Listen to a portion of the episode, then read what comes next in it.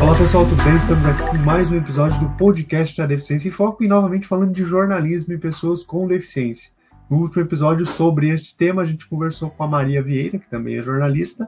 O episódio já está disponível lá na, no feed, para quem ainda não assistiu, é só acessar e assistir. E hoje eu estou trazendo aqui um cara que, além de jornalista, pessoa com deficiência, é um cara que é muito meu amigo e vai conversar com a gente sobre esses e outros assuntos aqui. Então, estou recebendo hoje aqui no podcast o Paulo Fabião. E aí, Paulo, beleza?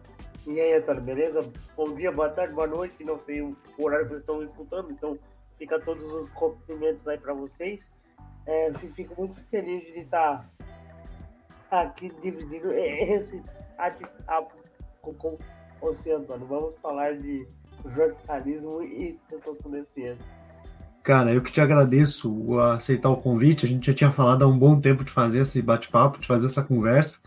E chegou o momento, acho que hoje a gente consegue finalmente aí gravar e falar um pouquinho de outros temas também, para a gente poder produzir um conteúdo legal. Então, antes da gente começar, eu queria que você apresentasse, se é que alguém ainda não te conhece, né? Ah, Mas se apresenta aí. o Brasil não me conhece ainda. É, é, eu sou jornalista, sou escritor, é, lancei no início do ano meu, meu, meu, meu livro mais recente, né? O Incluso.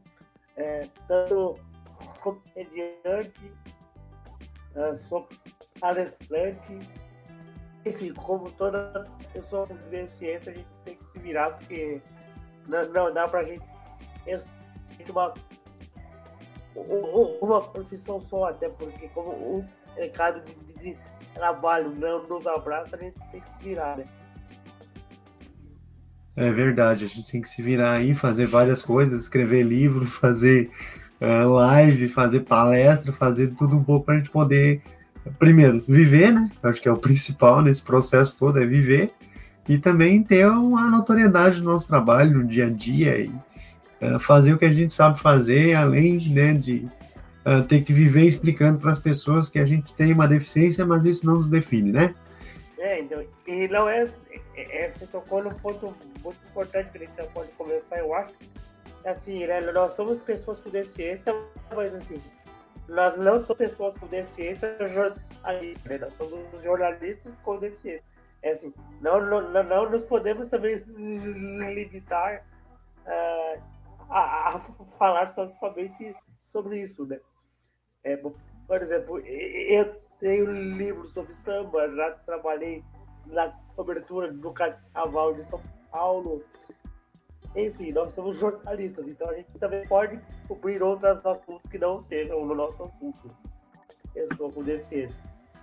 Exatamente, Paulo. E até a gente estava falando fora do ar aqui, né? Que eu vou. A gente falando de livro, né? Tu já lançou teus livros, né? Que não são todos sobre a temática da deficiência. Eu também estou escrevendo um novo sobre uh, uma temática que eu gosto muito, que é futebol. Então eu estou trabalhando nisso há alguns anos já porque a gente não pode se limitar somente à nossa deficiência. Ah, eu só posso falar de pessoa com deficiência. Não, eu posso falar daquilo que eu quiser, daquilo que eu dominar e daquilo que eu tiver né, uh, estudado, entendido e principalmente ouvindo as pessoas que vivem aquele mundo. E para a gente começar, Paulo, eu queria que tu contasse um pouquinho para nós como é que tu escolheu o jornalismo, cara.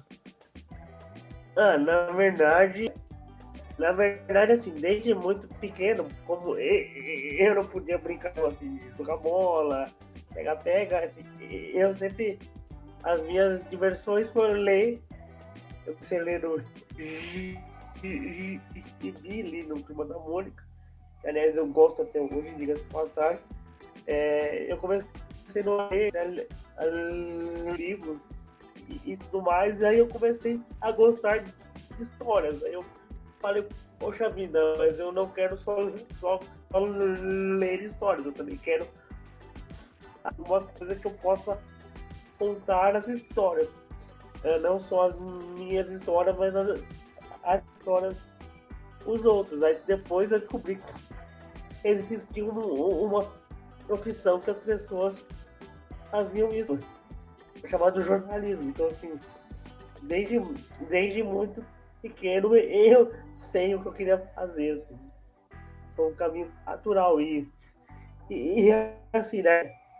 Conversando fora do ar, né? O fato da gente gosta muito de, de futebol, de esporte, né? como também a gente não joga, foi uma, uma forma na minha cabeça de, de jovem de talvez estar próximo do, do futebol como jornalista esportivo. Acabou que não virou e, e acho que mais a gente vai falar sobre isso, mas também foi uma foi um foi um, uma forma de eu estar próximo do, do, dos, dos assuntos que eu, que eu posto. Se eu não podia jogar, eu acho que eu podia escrever. Exatamente o mesmo caminho que eu fiz, cara. Eu também não tinha uma limitação, né, para jogar futebol, principalmente. Uh, joguei por um tempo, mas aí me machuquei e aí acabei parando. Mas uh, o jornalismo ele nasce primeiro da, da eliminação de tudo aquilo que tinha exatas, né? Eu fui é, cortando tudo que tinha, matemática, química, física, essas coisas. Aí sobrou uma meia dúzia de coisas lá e uma delas era o jornalismo. E era um jeito de eu também estar próximo ao futebol. Eu queria muito trabalhar com futebol. Né? Cheguei a fazer algumas coisas relacionadas, mas nunca uh, só isso, né? Então foi um jeito de me aproximar do futebol. Eu quase consegui trabalhar na assessoria de imprensa do meu clube, que é o Grêmio aqui em Porto Alegre. Eu cheguei a participar de um processo seletivo né? Mas não rolou, enfim, acontece, faz parte da, da vida profissional da gente, mas uh, era o que eu queria para poder estar perto do futebol, e aí depois veio essa história toda de inclusão, de pessoa com deficiência, e a gente está aqui hoje falando nesse podcast justamente porque eu também escolhi né, trabalhar com pessoas com deficiência, porque eu vi que existia uma possibilidade legal e que existia muita gente que precisava de informação, e eu me dispus a fazer isso assim como tu faz, assim com um monte de gente que passou por aqui, ainda vai passar por aqui no podcast, vai contar um pouquinho da sua trajetória. E, Paulo, eu queria que falasse um pouquinho sobre a tua relação de jornalista uh, com a deficiência, né? Como é que tu lida com isso? Como é que foi esse processo? É, por que falar de inclusão na internet que a gente faz? E aí não é só texto jornalístico, é, é histórias, é humor, é um monte de coisas que tu faz, né, sempre linkado à causa da pessoa com deficiência. Olha, Antônio, a gente, né, você deve ter a mesma idade que a mim, então a gente é mais velho.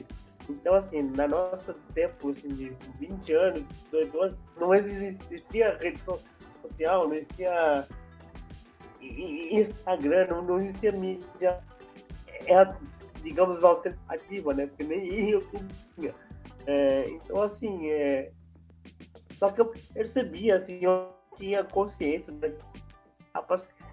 capacitismo do, na essência da, da, da palavra e tudo mais, mas eu percebia que ninguém na, na mídia tradicional falava sobre aquilo.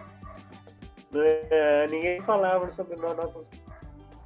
Toda vez que as pessoas com deficiência, até hoje ainda um pouco, né, na, na mídia tradicional, são tratadas na, na, na mídia, são tratadas como um exemplo de inspiração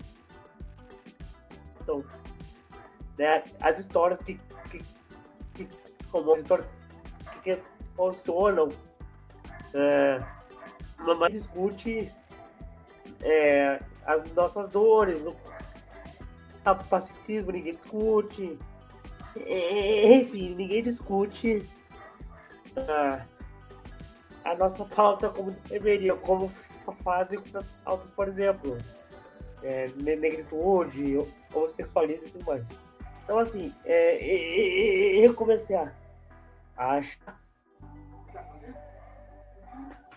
que, que, que eu precisava falar de alguma forma. Já que ninguém falava, já que tinha ninguém para falar, eu, ach, eu, eu, achei que eu precisava falar. É a mesma, a, a mesma coisa foi no, no humor. É, eu percebia que nós éramos sempre a, sempre a piada, né? Mas nunca, nunca nós fazíamos a piada. É, é, e são duas coisas diferentes. Parece que é a mesma coisa, mas não é. é então, assim. E também, assim, o humor é, é, historicamente, né?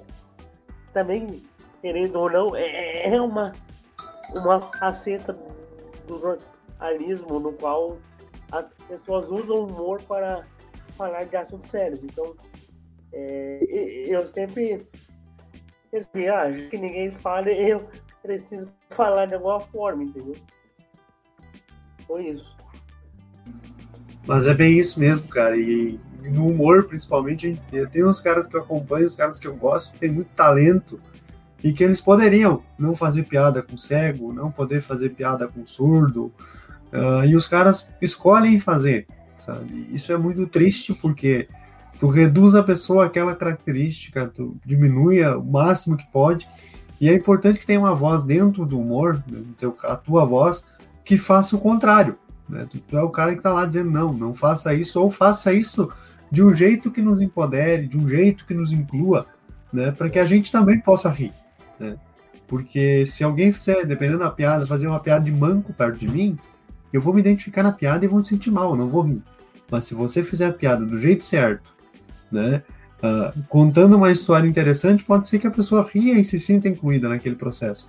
E é isso que ainda falta, é isso que a gente precisa né, mostrar para as pessoas. Só que a gente vive um momento uh, tão acirrado, tão difícil, que quando tu fala isso para a pessoa, tu é o mimizento, tu é o, o chato, tu é o cara que só vê os problemas, então é, existe um longo caminho aí ainda a ser seguido, né?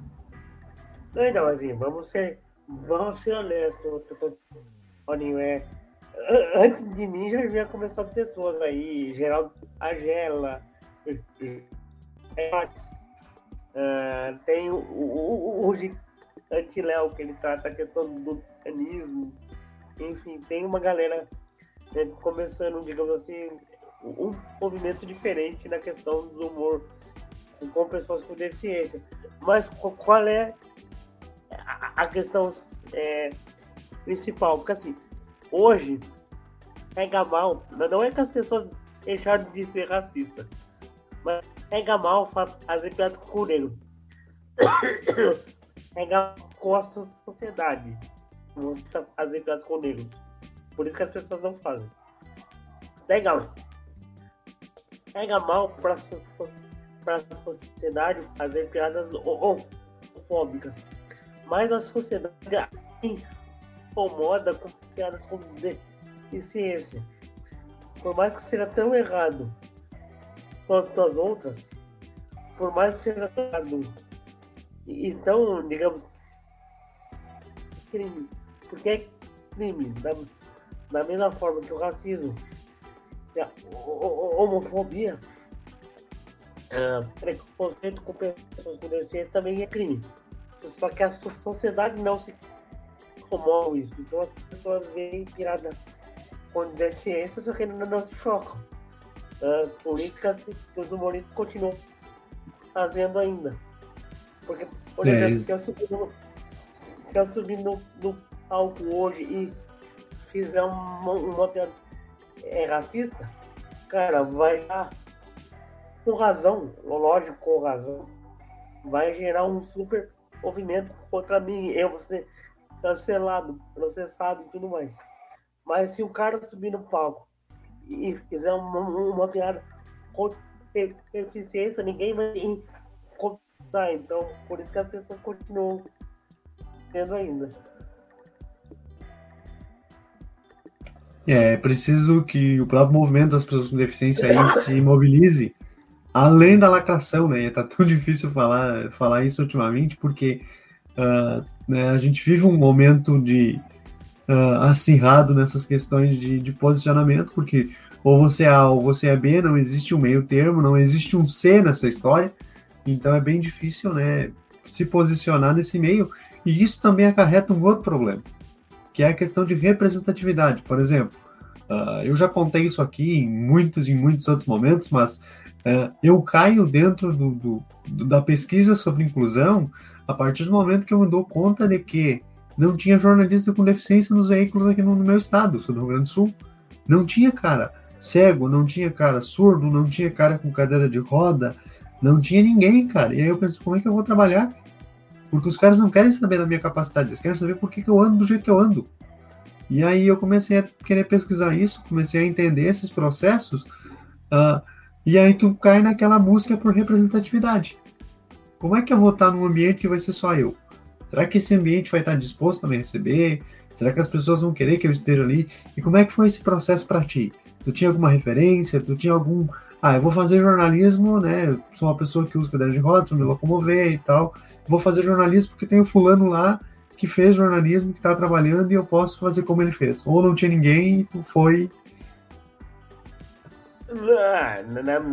Aqui era que eu sou de São Paulo, capital, só tinha de, de, de relevância, que ainda tem ainda, né? Um grande jornalista, o Jairo, né? Da Folha, né?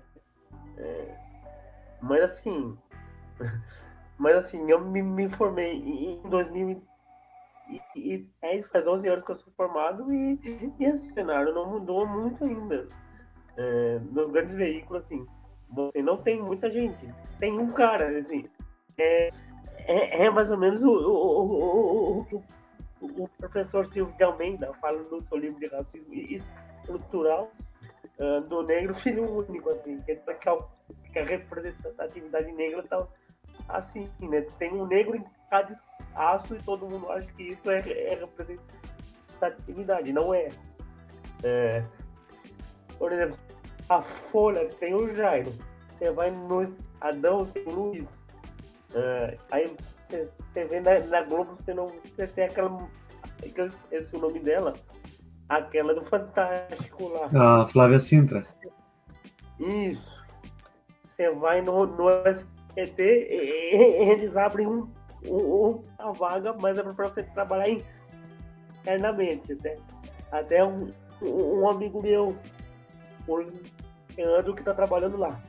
Então, assim, é, você vê que é, um, que, que é uma pessoa com deficiência por veículo, quando. É, porque tem veículos que que cumprem a rota nem com vagas para é, jornalista, por exemplo. É, tem veículos que cumprem a rota colocando a pessoa com deficiência em outras, em outras áreas que não a de comunicação. É, uma história que é emblemática para mim é faz uns anos atrás, antes dela falir. É, uma época que é uns 5, 6 anos atrás, a editora abriu, abria uma vaga para jornalista com, com eficiência.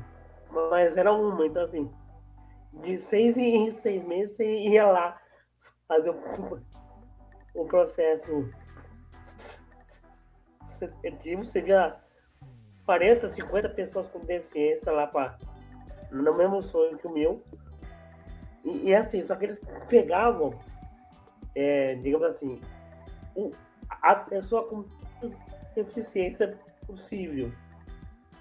Eles não olhavam a, as capacidades da pessoa. Então, assim, de seis, seis meses a vaga abria.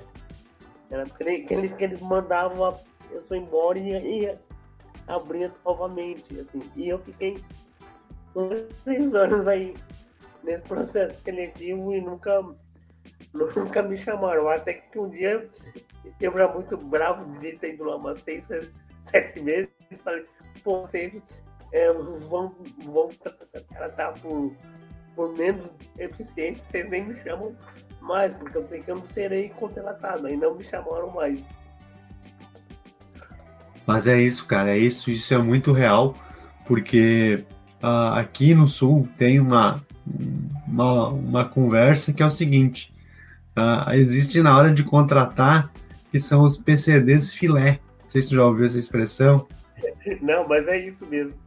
Mas é o cara que tem o mínimo de deficiência possível e se ele tiver uma deficiência um pouco mais a, a, a, que, aparente, que aparente mais, por exemplo, que usa cadeira de rodas, é muito importante que ele não tenha deformidades. Tá? Ah, mas daí, trazendo para o meu mundo, eu falo, eu enxergo, eu escuto, eu não tenho deformidade aparente e eu ando, velho. Se tiver 10 comigo, os caras podem ter PHD. Vou entrar eu.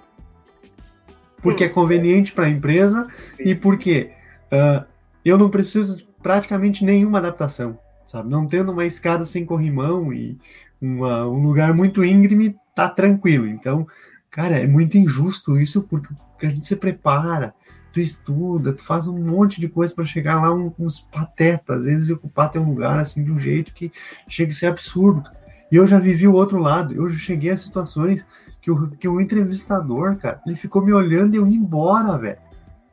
Ele me acompanhou até a saída, porque na saída da desgraça do lugar tinha uma escada, e tem até hoje, porque não aconteceu nada naquela bosta daquele lugar, que eu tinha que descer a escada, o cara ficou me olhando descer a escada até eu ir embora, cara. Isso não existe, meu. E é só com a gente que acontece isso, cara.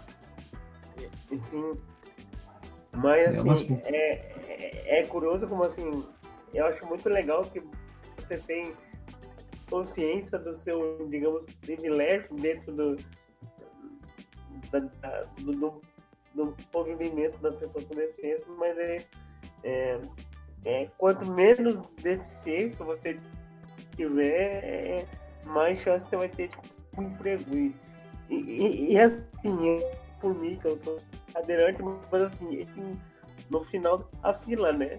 Eu imagino um cara que, que tem deficiências mais severas mesmo, é, o cara pode ter, o que você falou, o cara pode ter PHD, o cara pode ter intercâmbio que não vai pegar. O cara tem ser um profissional uh, brilhante. É, e se pegar, é vai pegar a vaga subalterna. É. Nada, nada contra, mas vai pegar a vaga. Olha, Toninho, eu falo que eu vivo no limbo profissional porque nem vagas subalterna eu pego. Os caras falam que eu sou muito qualificado para vaga subalterna. Então, é, os caras não me dão emprego na que não é na minha área, assim, então eu, eu não sei o que eu faço. De verdade. Porque não, mas é bem qualificado para vagas alternas e não sou qualificado, digamos, para minha área. Mas é o que a gente escuta. Ah, teu currículo é bom demais para nós. Aí, vai, então diz, eu não quero, né, cara? Aí tu pensa, que nem tu falou agora, imagina um cara que é tetraplégico, imagina um cara que tem deformidade no rosto, Imagina o cara que tem ausência de membro, como é que é para esse cara? Não, e, e, e, assim, né? A gente ainda tem que. Outros fatores, né? A gente ainda é, é branco, né? A pessoa com deficiência que, que é negra ainda é pior ainda. É, e isso que tu falou ali também, eu tenho muita consciência dos meus privilégios, né? De ter uma condição física boa, mesmo com a minha deficiência, eu tenho independência total, porque eu também construí isso, né? Eu fui fazendo isso ao longo da minha vida, eu me machuquei muito para chegar onde eu cheguei hoje, porque caí, me derrubaram, enfim, muitas coisas aconteceram nesse processo para estar onde eu tô. E outra, cara, eu sou branco, velho. Eu sou branco num estado predominantemente branco, que a maioria das pessoas são brancas, então isso facilita demais. Eu costumo brincar com, em casa, assim, com pessoas próximas, que a gente tem muita sorte de ser branco. Porque se eu fosse negro, morando onde eu moro, fazendo o que eu faço, hum. eu não ia fazer nunca. E, assim, não é uma, uma opção sua, mas assim, a gente ainda tem, digamos, entre aspas, o privilégio, além também disso, é, é, é, é hétero, né? A gente é, é, é, é, de, também tem outra barreira também, né? É, são muitas barreiras né, de uma sociedade que se construiu com o trabalho dessas pessoas, porque foi o negro que construiu a maioria das coisas que a gente tem.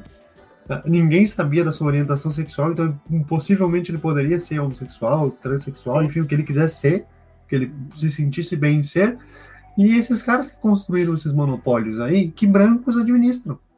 Então, mas, mas quando, quando nós falamos de jornalismo, nós falamos de empresas que servem em outras empresas. Então, é, eu acho sinceramente que é uma estrutura que não vai, não vai mudar, porque assim, eu ando muito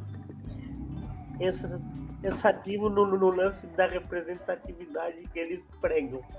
Eu acho que é uma quase uma, uma escola que eles dão pra gente, sabe? Tipo, ah, Cara, a rep... tem um aqui, tá bom. Exatamente, é. a representatividade que existe hoje, deficiência, orientação sexual, cor de pele, enfim, é ter alguém lá para ser uh, o rosto do negócio. Por exemplo, eu não vou dizer o nome das pessoas aqui, até para a gente não ter problema, mas existe um casal muito famoso que eles são o rosto, os rostos da comunidade negra na televisão.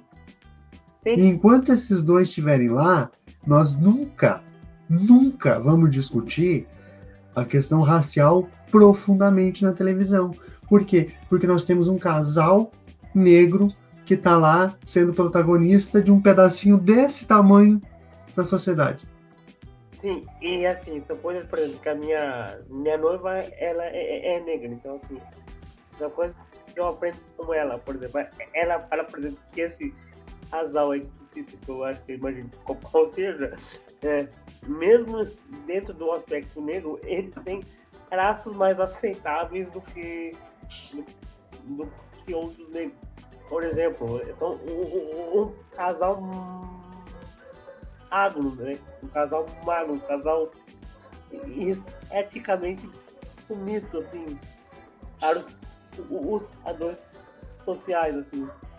É, por exemplo, a, o Rodinho é um caso em um bilhão.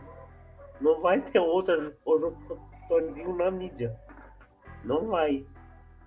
Porque é, mesmo dentro dos, dos padrões de, de, minorias, no qual a gente também se inclui, é, tem os padrões éticos de beleza. Com certeza. Por exemplo, eu às vezes participo de algumas seleções para comerciais, né? Mas você nunca se viu porque eu nunca peguei. Nunca peguei seleção para comercial, porque eles querem o quê? Eles querem aquele padrão de cadeirante paralímpico. Né? Padrão, padrão Fernando Fernandes. Sabe? Então, nunca vou pegar, entendeu? É, bem isso. E outra, cara, até eu estou trabalhando um artigo justamente sobre isso, né? Da, representatividade da pessoa com deficiência nesse tipo de, nesses ambientes. Porque a gente tem um padrão predominante e a minha dúvida é por que, que esse padrão é predominante se essas pessoas não são nem a maioria das pessoas com deficiência? E se fosse a maioria de nós, beleza, entendeu? Ah, pegou a maioria lá, tá representando. Mas eles não são a maioria. Então acho que vai dar um, vai ter um caldo bem legal ali para discussão. Mas, cara, mudando um pouquinho de assunto, queria que falasse um pouquinho agora sobre comunicação e inclusão. Porque em alguns momentos é, esses dois elementos eles não caminham lado a lado. Seja pela falta de acessibilidade nos sites, pelos erros que os jornalistas cometem uh, à hora de escrever as matérias, seja uh, pela falta de jornalistas com deficiência escrevendo essas matérias, né, o que também não é garantia de ser inclusivo, porque tem gente uh, no nosso meio que não entende nada da gente, eu escrevo isso também num texto que eu vou publicar em breve, que não adianta ter deficiência se você não conhece no, as nossas lutas e as nossas dores, né? Então, essa, esse caminho comunicação e inclusão, ele está muito distante ainda de ser realidade, né? Como é que tu encara essa questão? O que que tu faz, assim, para aproximar esses dois caminhos? Na verdade, eu acho que a comunicação, ela, é, ela não é inclusiva e está longe de ser, na verdade. É, a Agora, por exemplo, você vê, por exemplo, da Folha e, e, e do Estadão, a opção de você, de você ouvir a, a, matéria. Mas é uma opção é, é, é recente, mas por exemplo, e, e, aí só estamos falando de mídia tradicional, tá? Você, você pega no, no YouTube, você não acha canais com legenda. Você não acha canais com legendas, por exemplo. Não existe. Assim, é um ou outro, ou, ou num caso esporádico, assim. É, não existe.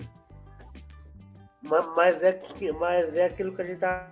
Não existe também, porque não interessa para para mídia, para a sociedade nos representar de forma é, de forma mais ampla. Por quê? Porque só é representado de forma ampla aqueles que a mídia vem como público consumidor, como público pode gerar lucro, que não é o nosso caso.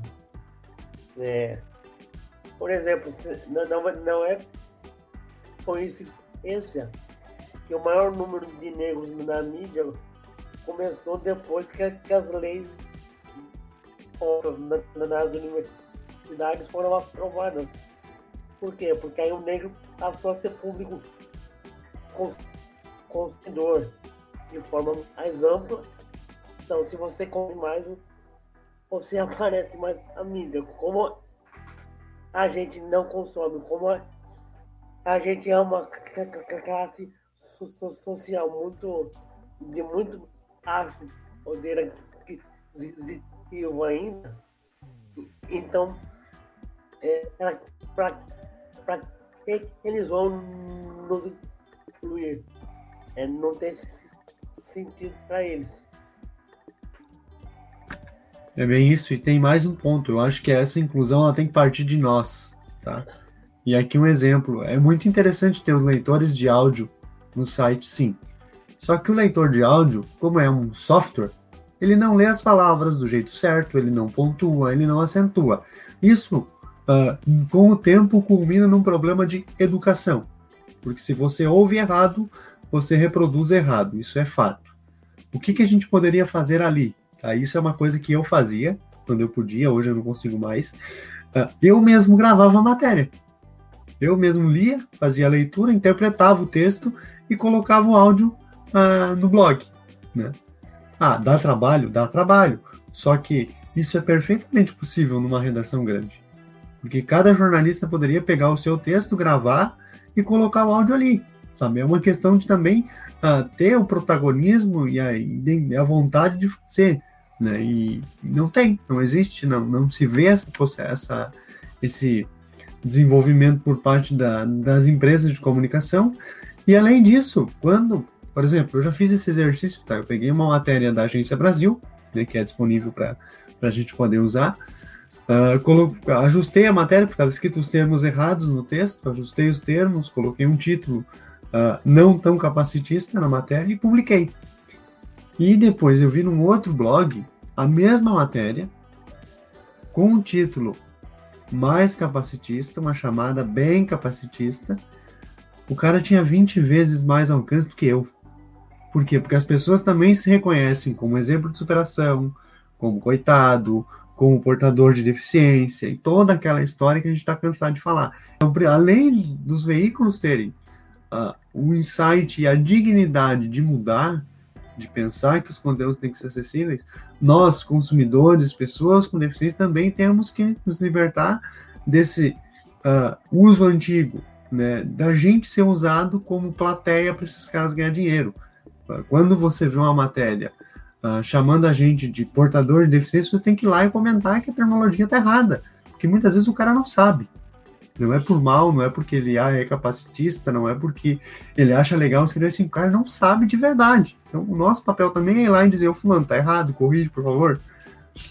E não, a gente não, não tem nenhum dos movimentos é, hoje. Assim, o, o, jornalista, é, é, é, ele já vem também de uma, de uma estrutura no qual o, o capacitismo está tá presente. Então, então, não é que ele seja capacitista, mas ele reproduz o que a estrutura social apresenta para ele. Então, uh, se, se, ele viu atletas com deficiência a vida inteira que só falavam de inspiração, de emoção, de, de tudo mais que não é legal pra gente, mas ele vai, vai continuar fazendo. É, é, é, o que você falou.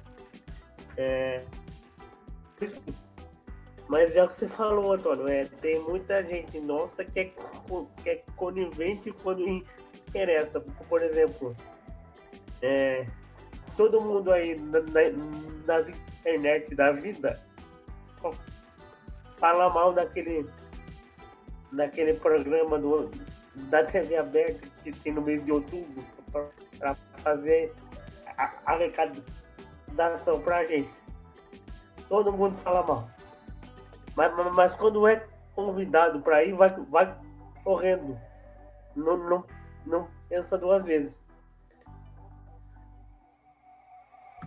Pois é, aí é questão né, de discurso e prática, que é o que define o Brasil, cara. A gente fala uma coisa, mas a gente faz outra. E aí é 99% das pessoas, não adianta. Porque uh, é, tão, é tão distorcido, é, a gente tem deve tanto ainda em termos de, comun, de comunicação, de educação para as pessoas, mas uma educação que te, uh, que te faça pensar de verdade. Eu não quero que o cara saiba usar os pronomes do pretérito mais que perfeito do indicativo. É bom saber isso? É bom. Só que eu preciso que o cara, quando ele for escrever um texto, ele saiba que aquilo que ele está fazendo pode fazer diferença na vida de alguém. Porque não adianta tu usar pronome certo, vírgula certa, ponto certo e escrever merda, cara. Porque é o que a gente tem hoje aí. Tem gente que reproduz discurso que vai afetar ele ali na frente, cara. Então, enquanto não tiver uma educação que liberte as pessoas, que ensine as pessoas a pensarem, a gente vai ficar nesse looping eterno de um grupo diz que está errado, o outro acha que está certo porque dá visibilidade para ele, e o outro grupo que não tem nada a ver com isso re repete e reproduz aquilo que dá like para ele. E aí tem um agravante muito, muito importante aqui, que é a questão de rede social. Dá like, escrever superação, dá like, escrever uh, portador de deficiência, dá like, contar historinha de pessoa que se superou ao sair de casa para ir no mercado, mas não dá like discutir o fato da prefeitura não investir em acessibilidade, ter uma rua de merda para tu sair de casa. Isso não dá. Então também tem esse momento que a gente está, a gente tá vivendo de 2000, 2013 para cá, um looping, cara, de imbecilidade, velho. Não existe outra palavra. É, é uma sensação não parece que não vai acabar nunca. Que as pessoas têm coragem de, de ir pro Facebook e dizer: se eu não gostar do jeito que tá, eu vou lá e tiro. Velho, tem dificuldade para tirar teu sapato quando tu chega em casa. Tu não vai tirar um governante do poder. E as pessoas acreditam nisso, cara. Não, então, que é muito importante a gente ter a consciência quando nós falamos de, de jornalismo e falamos de mídia não focar somente nos veículos tradicionais. Os grandes jornais são mídia, as televisões são mídia, mas, os, mas o Instagram também é mídia, o Facebook também é mídia. É, é tipo, se você tem 10 pessoas que leem seu Instagram, você está fazendo já mídia, você já está fazendo informação ali. Né? Não adianta a gente ficar nessa que é, nessa só, só, se, só se resume as, aos grandes veículos de mídia. É, a Folha é, é, é, é mídia, mas o, o Front também é, é mídia e, e, o, e, o, e o influencer que tem 20 mil seguidores também é, é mídia. Então, assim, é, se, se, a gente vai, vai falar de capacitismo, tem que ser agindo de, de todas as formas. E já que a gente não consegue, é, digamos assim, com, ter os grandes veículos de mídia, eu acho que a gente tem que começar pelos pequenos para ele ter acesso. É bem isso, não adianta falar. Principalmente os, os, os pequenos que são escritos por pessoas com deficiência. É bem isso, não adianta a gente falar de capacitismo numa live no Instagram se a live não tem acessibilidade, né? É a mesma coisa é. produção de vídeo. Cara, eu não faço mais vídeo justamente por isso. Eu não tenho tempo para legendar. Eu não consigo parar para legendar um vídeo hoje. Então eu não vou produzir vídeo porque eu vou entregar um negócio inacessível para uma parcela de pessoas e eu vou estar sendo o quê nesse processo? Capacitista. Então não adianta eu escrever texto gigantesco, eu escrever uh, livro, eu escrever artigo sobre capacitismo, se o meu trabalho está sendo capacitista. Então, uh, é preciso que as pessoas também tenham esse olhar, essa visão de que as nossas ações também refletem o capacitismo, não é só olhar do outro, né? Sem dúvida. Com certeza. Eu acho que, que assim, não adianta você querer. Eu li uma frase é, não sei de, de pensador é, mas é. Não adianta você querer mudar o, mudar o mundo se você não consegue mudar o seu, a sua sala, sabe? É, é, é nem isso. Começa Começa por, por você intrigar onde você consegue, depois você vai indo. Não adianta você focar na Globo, ah, Globo lixo, é lixo, é Record lixo. Não. Tem que focar no que está no seu alcance ali, no que, no, no que você consegue transformar. É, e aí vale o exercício. Tu até pode chamar Globo lixo se o teu post falando que a Globo é lixo seja acessível. Senão o teu post também é lixo, né? E assim, né, uma, uma coisa que a gente vê muito né, nessas mídias alternativas que a gente tem acesso também são pessoas sem deficiência falando de capacitismo, né? O que, o que gera uma invisibilidade pra gente né? As pessoas, tem, tem pessoas aí que estão ficando é, é, é, ricas com a nossa pauta e nem são pessoas com deficiência, né? É, e também tem outra, cara. Tu, tu pode falar, eu, eu sou um cara que defendo que, se tu tem conteúdo, se tu tem uh, como provar aquilo que tu tá falando, tu pode falar do que tu quiser. Só que tu não pode ir lá e dizer, ah, é porque é assim, primeiro, porque tu não vive o negócio. E quantas pessoas te disseram que é assim? Tá? Porque daqui a pouco, ah, eu vejo o meu vizinho que tem deficiência, que não sai de casa, então é normal que todas as pessoas com deficiência saiam de casa. Espera aí um pouquinho, né? O teu recorte está sendo desse tamanho. Vai estudar, vai pesquisar, vai ouvir as pessoas, aí sim tu pode falar, porque falar por falar, qualquer um fala. Não, eu vou até dar um, um exemplo de uma outra alta, né? Que eu sou envolvido com samba também, dentro dois livros sobre samba. E uma coisa que a gente aprende no samba é, é aprender a escutar quem chegou antes. Né? Então, assim, não adianta, e, por mais que eu tenha dois livros e tudo mais, me achar autoridade do samba. É, se um velhinho da velha guarda me fala, ó, oh, não é assim, porque eu tô há 50 anos aqui. E é assim, assim, assim, eu tenho que escutar o que ele tá falando. Mas, cara, mudando de assunto, eu queria que falasse um pouquinho sobre isso que eu vou mostrar aqui agora, ó. Que é O Incluso. Esse livro que eu tive o privilégio de ler ele antes que todo mundo, né? Eu fui o é, cara que leu em primeira mão. É verdade, você tá que, que. Que escrevi o que está escrito aqui atrás, né? Que é meu nomezinho, ó. Então eu queria que falasse um pouquinho como é que foi o processo de criação, de onde veio a ideia, como é que foi escrever esse livro aqui que foi sucesso, então, cara. Assim, né? Como eu já tinha escrito dois livros que não era da, da da pessoa com deficiência, eu me sentia meio que não.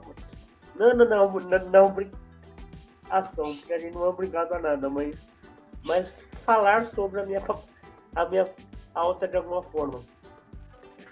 Mas ao mesmo tempo, é, é o que a gente está falando, eu também não me achava tão autoridade no assunto, porque quando nós falamos de, de, de pessoas deficiência, a gente fala de uma variedade ampla de, de, de pessoas, então eu, eu, também não, não me senti uma, uma tão autoridade assim no assunto para fazer um livro, um livro técnico, para fazer um livro teórico eu acho que é muita pretensão de quem faz. Eu respeito quem faz, mas eu acho muita, muita pretensão, muita arrogância de, de quem faz. Eu acho que sou meio.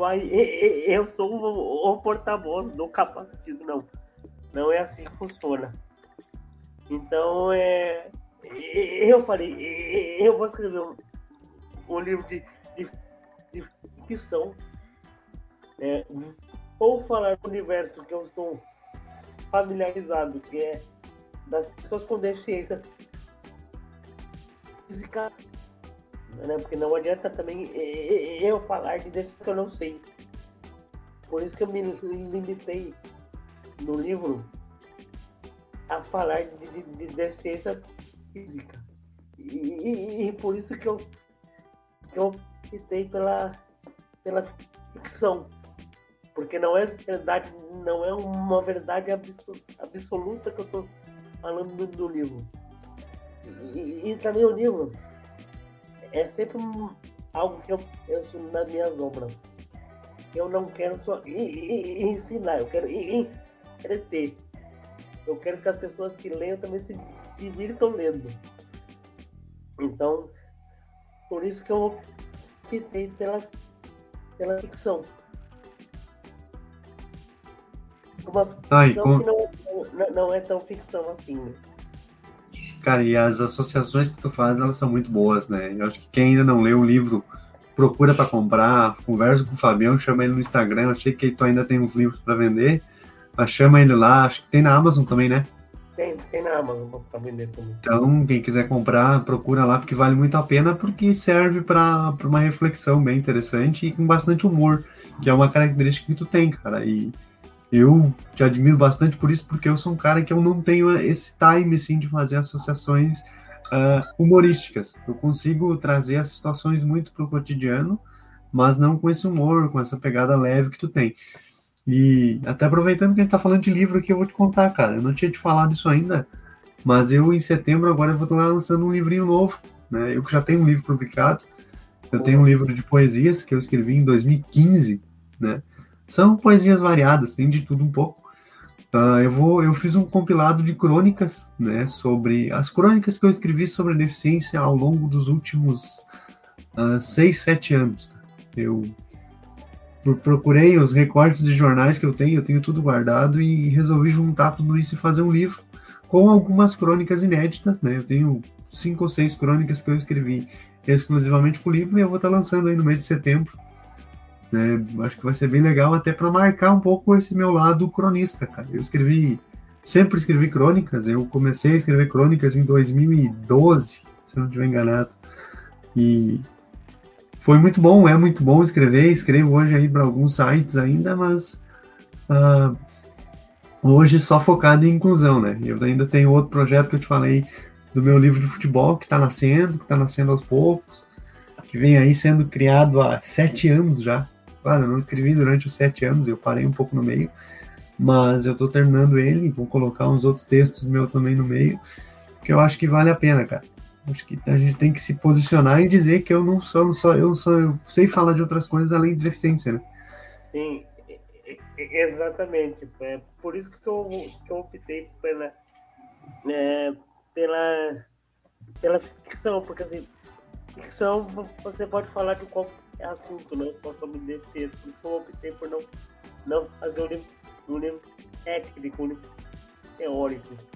É, para quem ainda não leu, para quem não conhece o, o, o livro, não vou dar spoiler sobre o livro, mas assim, é, é- é- é uma história que te faz pensar o seguinte: e, e- e se todo mundo à sua volta tivesse deficiência e, e, e você, como seria o mundo?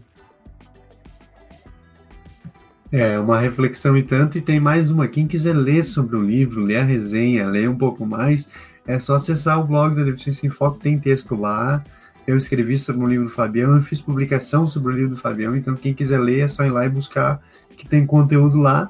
E também quem quiser comprar o livro, busca na Amazon, busca aí com o próprio Fabião, para poder ler essa história que vale muito a pena. Não estou falando só porque eu tive acesso primeiro, escrevi o prefácio, porque realmente é bom mas e para também apoiar. Eu acho que a gente precisa se apoiar enquanto pessoa com deficiência, a gente precisa né, ler os nossos amigos com deficiência, ouvir o que as pessoas têm a dizer e com certeza ler o teu livro aí é um exercício de inclusão também, né?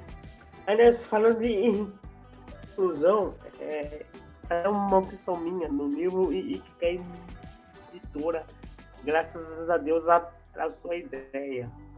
Então, assim, eu escrevo com apenas essa mão, né? Eu digito apenas com essa mão, com a mão direita. E, e na hora que eu vou digitar, obviamente, saia alguns erros de digitação. Na hora que eu fui, eu fui mandar o livro a eles, eu falei, não, não, não vou corrigir os erros, eu vou deixar, deixar os erros óbvios que não comprometam o, o entendimento da, da, obra para as pessoas verem que pessoas com deficiência, né, por mais que, que elas errem ao digitar ou ao falar, elas têm que falar da sua forma que elas têm. Eu achei isso uma sacada muito importante também, até para para mostrar que a gente realmente faz as coisas do nosso jeito, do jeito que a gente se propõe a fazer. Mas aqui uma pergunta, agora uma curiosidade. Uh, o fato de tu digitar com a mão só, não existe um teclado que facilite essa digitação? Tu já tem isso? Como é que é o, o teu processo de digitação? Ah, não, eu digito com o teclado normal mesmo, com o teclado do notebook normal mesmo. Né, que existem eh, formas de adaptação, né? De repente encontrar alguma coisa que facilite aí pra ti, né? Também, né?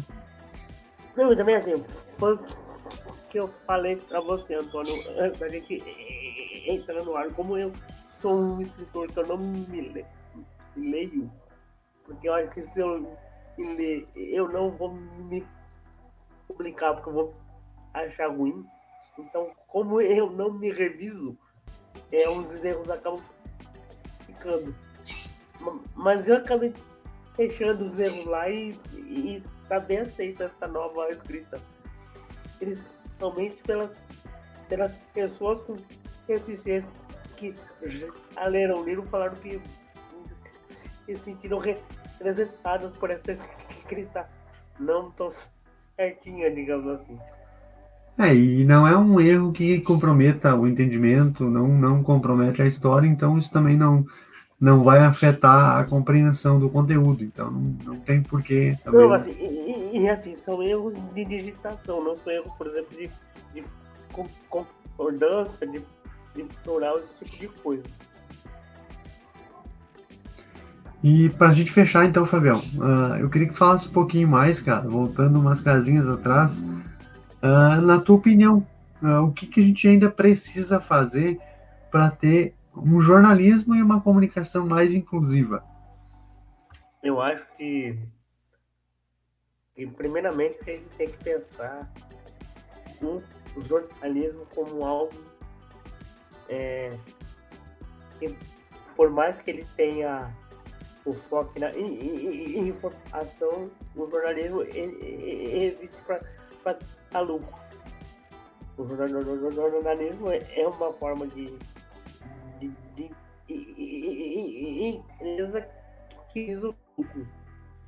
Então, assim, é, não é não é o jornalismo que tem que mudar, é, é, é a sociedade que tem que que fazer que a inclusão gere lucro. É, mas não é lucro para uma pessoa, para duas, para dez. É, são lucros para todas as pessoas com deficiência. Porque, por exemplo, você pega hoje as empresas, elas, elas fazem uma coisa que eu acho muito é, eficaz para elas, mas que não nos ajuda em nada. Elas estão com deficiência para fazer propaganda dos seus produtos. O que, o que ele está fazendo? Ele está pagando uma pessoa, uma só, para falar do seu produto. Mas quantas pessoas com deficiência, as empresas que contratam os influencers com deficiência, e entregam na, na, nas suas empresas.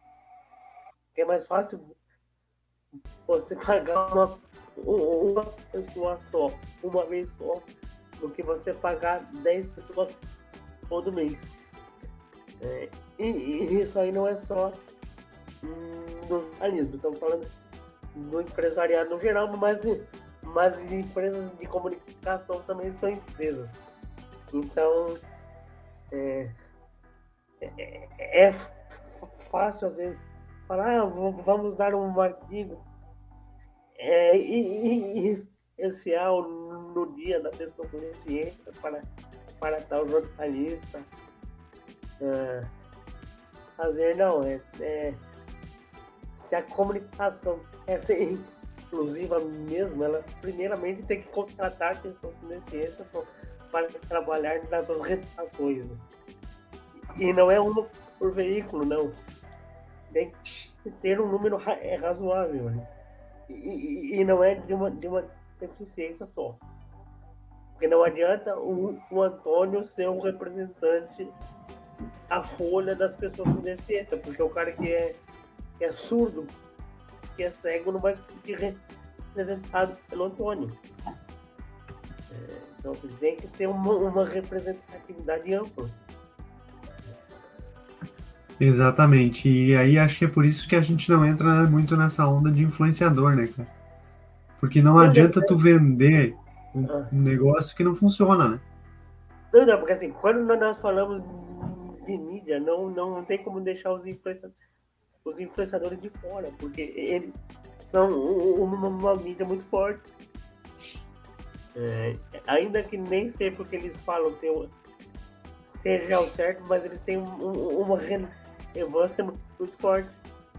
Às vezes, muito mais do que o jornal. Com certeza. E, é, e isso é também um fenômeno a ser observado.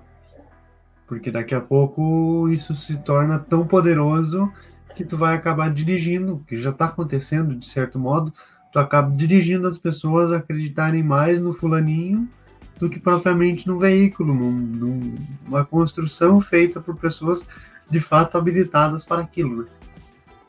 Sim. Mas, cara, e, a gente tá quase. E, e, assim, é, é, é mais fácil você ter um, um você tomar um, influenci, um influenciador do que tomar um veículo, né? Exatamente. Cara, a gente está aqui quase uma hora já. Quero te agradecer pelo tempo, pela oportunidade de conversar contigo. Acho que a gente já falou muito sobre esses temas e vai continuar falando ainda, mas uh, ter esse registro aqui no podcast, ter esse espaço aqui para a gente poder né, falar também sobre esse tema, que é um tema abrangente, que a gente não vai chegar numa conclusão né, em uma ou duas conversas. Eu acho que isso aqui a gente vai discutir o resto das nossas vidas, né, com o que acontece no dia a dia. Mas quero te agradecer mais uma vez a oportunidade de estar conversando, de estar né, aqui com a gente. E mais uma vez, o espaço é teu aí, sempre que quiser, sempre que puder conversar, a gente está à disposição, tá bom? Obrigado, Antônio. Apesar de gente morar longe e nunca ter se visto, você é um grande amigo que eu tenho. É um cara que eu gosto muito, um cara muito, muito parceiro, muito inteligente. Então, qualquer, qualquer coisa que você me chama, eu tô, tô sempre disponível e, e tô sempre é, feliz. É, e, espero que a nossa conversa aqui, nem que a gente não viu uma pessoa, já, já, já valeu a pena.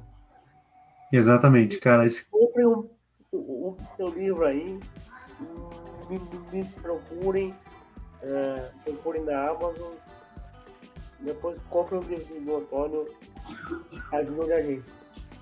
Isso aí, quem quiser comprar os livros do Fabião é só procurar ele no Instagram, que é o, o Paulo Fabião, né? Arroba o Paulo Fabião. Ele tá lá no Instagram, lá no Instagram da Deficiência em Foco também tem uh, textos e fotos sobre o livro do Fabião, então quem quiser pode acessar lá e compre o livro, divulgue o livro aí com seus amigos, familiares, no grupo de WhatsApp, quem participa, quem tem aí, coloca lá, porque nos ajuda a manter aí os nossos projetos e também a passar uma ideia legal aí, uma, um, um jeito diferente de pensar na nossa sociedade, isso já vale. E esse carinho e respeito é recíproco, também te admiro muito. Espero que, se um dia essa pandemia dos infernos acabar, né? Porque o Brasil com certeza vai ser o último, né? Acabar com essa a gente possa marcar alguma coisa e se encontrar pessoalmente. Te agradeço de coração pelo, pela oportunidade, o espaço está aberto e que a gente possa voltar a conversar em outros momentos. Valeu? Uma oração. Valeu, Antônio. Obrigado. É, e também espero te encontrar em breve, seja você aqui em São Paulo ou eu aí no Sul. E quem quiser ver o rosto do Antônio, liga quinta-feira no Mestre do Sabor. Ele está lá falando de, de comida, tem um cara que é, que é igualzinho o Antônio. Olha aí, me manda a foto desse cidadão depois, porque não pode ter dois feios que nem eu no mundo, né? Então. Feito, Fabião. Um abração, obrigado pelo, pelo bate-papo. Um abraço.